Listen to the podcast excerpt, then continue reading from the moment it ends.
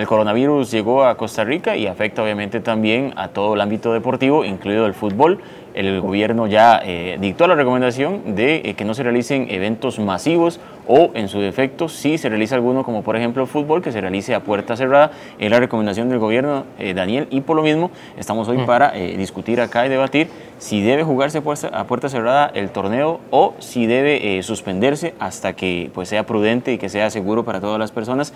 Daniel Jiménez en compañía de Cristian Brenes vamos a hablar del tema. Daniel no sé usted qué le parece Hola, ¿qué tal, Cris? Un saludo para usted, para todos los que nos acompañan. Me parece que se deben adoptar algunas medidas como jugar a puerta cerrada. Lo que pasa es que vamos a ver, se maneja la situación de que hay presidentes de clubes que tienen partidos muy importantes contra Saprissa, Alajuelense, Herediano, Cartaginés y por supuesto que están pensando en lo jugoso eh, del bolsillo económico de, esas, de esos partidos, de esos taquillas, de esos compromisos. Yo soy del criterio que este calendario siempre le pasa de todo. Obviamente nadie tenía presupuestado que una emergencia como esta se, se dé, una situación como esta se, se tengan que, que tomar las medidas. Entonces creo que se debe continuar el calendario, pero jugándose a puertas yo, Daniel, eh, vamos a aludido en, en, varias partes ese tema. La primera es que a, nivel de salud me parece correcta la medida que toma el gobierno o la disposición, incluso se firmará un decreto para esto y, considero que es lo, oportuno. Eh, eh, el coronavirus está en Costa Rica, ya hay, bueno, habían inicialmente nueve casos confirmados y creo que va a seguir esto en momento, ahora no, no va a frenarse lastimosamente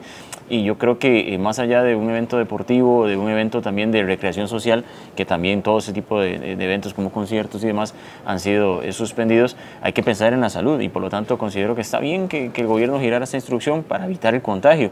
Eh, por ahí me parece que la primera parte eh, estoy de acuerdo, está súper bien. y, yo, a nivel de gobierno está a nivel de gobierno está muy bien, creo que es lo mejor para la ciudadanía. Y Daniel, me parece a mí que eh, sí se debería suspender del todo el fútbol nacional. Ya hemos visto ejemplos de esto. Por ejemplo, Italia estuvo cerrando puerta cerrada. El día de hoy también deciden ya no jugar más el fútbol eh, en Italia hasta el 3 de abril incluso, Daniel. O sea, es casi que 22 días en los que no se va a jugar fútbol en Italia. ¿Y, por qué yo digo que está bien que no se juegue? Porque más allá de, que eh, no asista público, Daniel, igual hay 22 jugadores en cancha, más los que están en la banca, más, los, más el cuerpo técnico, los medios de comunicación que igual iríamos a cubrir los partidos y todos los equipos de transmisión. O sea, al final de cuentas, Daniel, eh, sí es cierto, no está el público y no está tanta aglomeración de gente, pero en el estadio van a haber más de 60, 70 personas. Y entonces eh, pensamos en los aficionados, pero también hay que pensar en el deportista, que al fin y al cabo es un ciudadano más, en el periodista, que es un ciudadano más, y creo que por ahí hay que suspenderlo. Y, nada más, Daniel, antes de darle a usted la, oportunidad que usted exponga también, eh, también está el tercer punto de, mis argumentos, es el tema económico. en un momento donde el fútbol está sumido también en una serie de problemas económicos, eh, me parece a mí que, equipos que pierdan taquillas eh, importantes eh, se verían muy afectados y yo creo que no hay de otra, Daniel, que correr el calendario. Yo sé que esto desacomoda todo por completo porque está selección y demás, pero creo que lo mejor es no jugar y esperar un tiempo prudencial. Vamos a ver, yo estaría de acuerdo en que no se juegue si el gobierno dice que se tienen que suspender los partidos de fútbol de primera división. Ahora, la recomendación actual es partidos a puerta cerrada, quiere decir que entonces se puede jugar si esa es la recomendación, yo soy del criterio que se tienen que jugar para no hacer más largo el calendario, no escuchar a los jugadores diciendo que un montón de partidos en tantos días, que qué barbaridad, que a quién se le ocurre esos calendarios, que esto, que lo otro.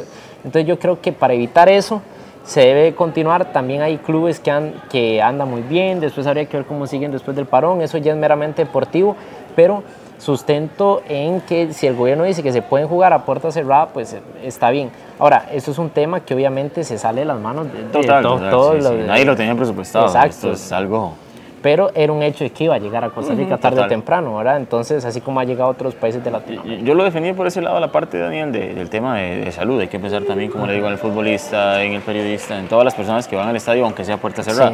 Eso por un lado. Y yo sé, explicar a la gente, no hay espacio para, para el torneo, ya no hay más fechas disponibles. Y la única solución que yo veo a hoy es correr el, final del torneo. Implica esto también y que se le va a recortar el espacio a la selección porque tiene fogueos en marzo ya confirmados, que dicho sea de paso hay que esperar a ver qué pasa con el partido, por ejemplo, en New Jersey, que tiene la selección ante Grecia, si se va a jugar o no se va a jugar. Esto porque uno en este momento no conoce las medidas que tomará, por ejemplo, el gobierno de Estados Unidos con respecto a tipo de, eventos masivos. Tampoco sabemos es, vuelos. Tampoco sabemos, por ejemplo, el partido del 31 de marzo está programado en el Fello Mesa contra Panamá. No sabemos porque eso ya se sale de las dos semanas que dio el gobierno. Eh, si ese partido se disputará o no se disputará, creo que tampoco hay que ir tan allá. Pero la selección sí tiene partidos en marzo, tiene partidos en junio, tiene partidos ya en eliminatoria en septiembre. Entonces, obviamente, el calendario está muy estrecho. No hay espacio, pero Daniel, yo creo que en esto hay que correrlo. Vea lo que dice eh, el presidente Pérez se lo dijo al diario La Teja que perdería unos 20 millones si juega contra Saprissa a puerta cerrada. No, y, yo también conversaba, Daniel, con el presidente de Cartagena, Leonardo Vargas, y decía que eh, hay responsabilidades económicas ineludibles para ellos como equipos, no solo para Cartagena, es para todos, y que las pérdidas serían muy grandes y que eh, pues no les van a suspender las, las, este, las deudas que ellos tienen porque no se juegue. Y, repasemos, Daniel, rápidamente la jornada. Eh, para este sábado, por ejemplo, Pérez León recibe a Saprissa.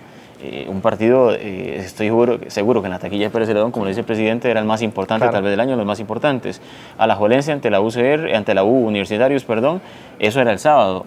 Para el domingo está eh, pactado Jicaral contra Santos, Grecia contra Cartaginés, San Carlos recibiendo a Guadalupe y Herediano a Limón. En todos los partidos se En todos los partidos se jugaba algo, en todos los partidos se iba sí. presencia de público. Y repasemos la del siguiente, Daniel, el fin de semana, que dicho sea de paso, no había jornada a mitad de semana.